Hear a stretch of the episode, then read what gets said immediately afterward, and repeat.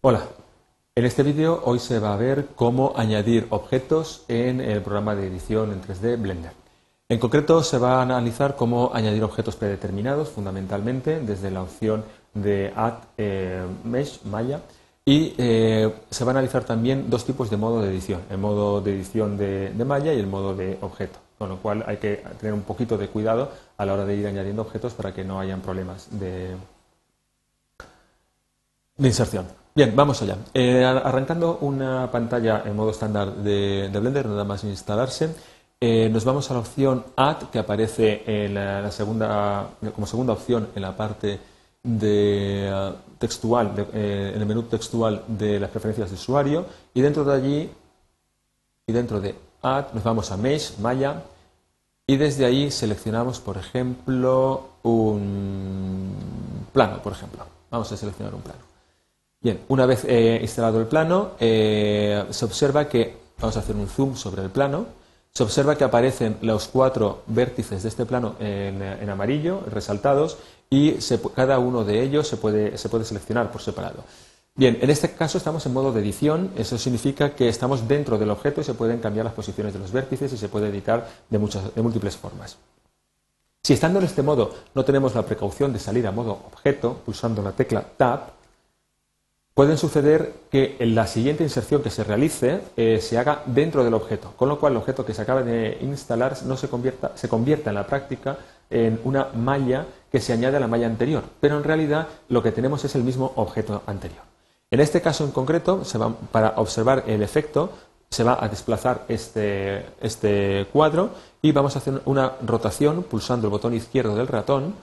Vamos a alejarnos un poco y para observar concretamente este objeto nos vamos a poner en modo perspectiva para que se observe exactamente este objeto que es un plano, es decir, no tiene profundidad. Bien, teniendo el objeto seleccionado, se observa que está seleccionado porque tiene una, marca alrededor en el perfil del objeto de color eh, rosa. Pulsamos de nuevo la tecla Tab y se observa cómo desaparece esa malla, perdón, esa línea rosa alrededor y tenemos los puntos que eh, indican los vértices de ese objeto. Estando en modo de edición de este objeto, mm, por ejemplo, se nos puede ocurrir meter una malla que sea de tipo, vamos a llamar, cilindro. En el momento que se ponga el cilindro, no hemos añadido un cilindro como un objeto adicional al plano y un objeto adicional al cubo que aparece allí.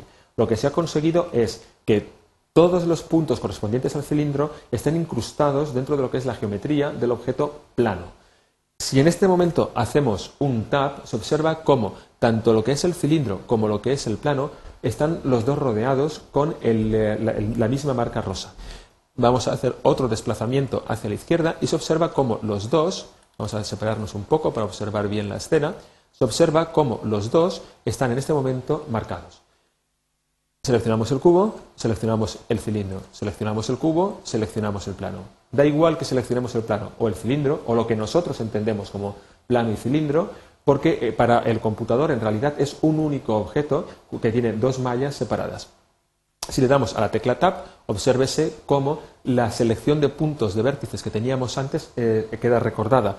Fíjese cómo lo que es los cuatro vértices del cuadrado quedan sin seleccionar. Eh, con la tecla A deseleccionamos cualquier mm, elemento que tuviéramos seleccionados hasta ese momento y pulsándola de nuevo volvemos a marcar todos los elementos que aparecen disponibles. Obsérvese cómo todos los puntos del cuadrado son seleccionados al igual que el cilindro.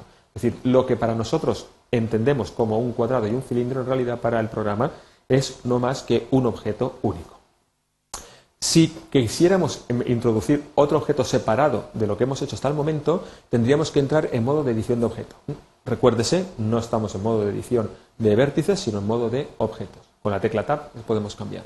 Entonces, añadimos una nueva malla y, por ejemplo, vamos a añadir un cono. Añadiendo el cono, con 32 lados, se observa cómo le damos a la tecla Tab y desplazamos el cono para que se vea claramente la inserción que se acaba de realizar. Dándole de nuevo a la tecla Tab, se observan los vértices que, tiene este, este cono. Cuidado porque estando en modo de edición de objeto, si se nos ocurriera, voy a poner un plano que, sea más cómodo de observar, si se nos ocurriera desplazar el objeto, Al darle de nuevo a la tecla Tab, obsérvese cómo el centro de geometría del objeto aparece fuera de la geometría del objeto. Hay que diferenciar lo que es el objeto de lo que es la geometría del objeto. La geometría no es más una colección de puntos que forman parte de los atributos del objeto. Pero el objeto además tiene un centro de geometría, que es donde se sitúa el eje de coordenadas del objeto cuando se selecciona, y tiene otros muchos atributos. Si estando en modo de edición de malla, nosotros teniendo toda la malla seleccionada, la desplazamos pensando que estamos desplazando el objeto, en realidad lo que estamos dejando es el centro de coordenadas del objeto en un sitio y la malla desplazada hacia otro. Entonces hay que tener mucho cuidado con esto porque a la hora de hacer rotaciones y demás siempre se realizan sobre el centro geométrico. Por lo tanto, este objeto al rotarse daría, vamos a pulsar la tecla R, por ejemplo, obsérvese cómo el objeto gira alrededor siempre del mismo punto central eh, de, lo, que es el cono. Lo que es la malla del objeto gira alrededor del, centro de geometría del objeto. No es así, por ejemplo, si seleccionamos el cubo, estando en modo de edición de, cubo, si desplazo el cubo, lo que es el centro de geometría del cubo se desplaza solidariamente junto con la malla. Vuelvo a repetir, pulsamos la tecla Tab para entrar en modo de edición de malla, desplazamos lo que es la malla y volvemos a pulsar la tecla Tab. Obsérvese cómo el centro de geometría del, cubo permanece en el mismo sitio mientras que la malla ha sido desplazada. Si nos hemos equivocado, tampoco pasa nada. Pulsamos la tecla Control Z, Control Z, hasta que lleguemos a una posición en la que estemos eh, correctamente situados. Bien, pues eh, con esto eh, acaba este vídeo.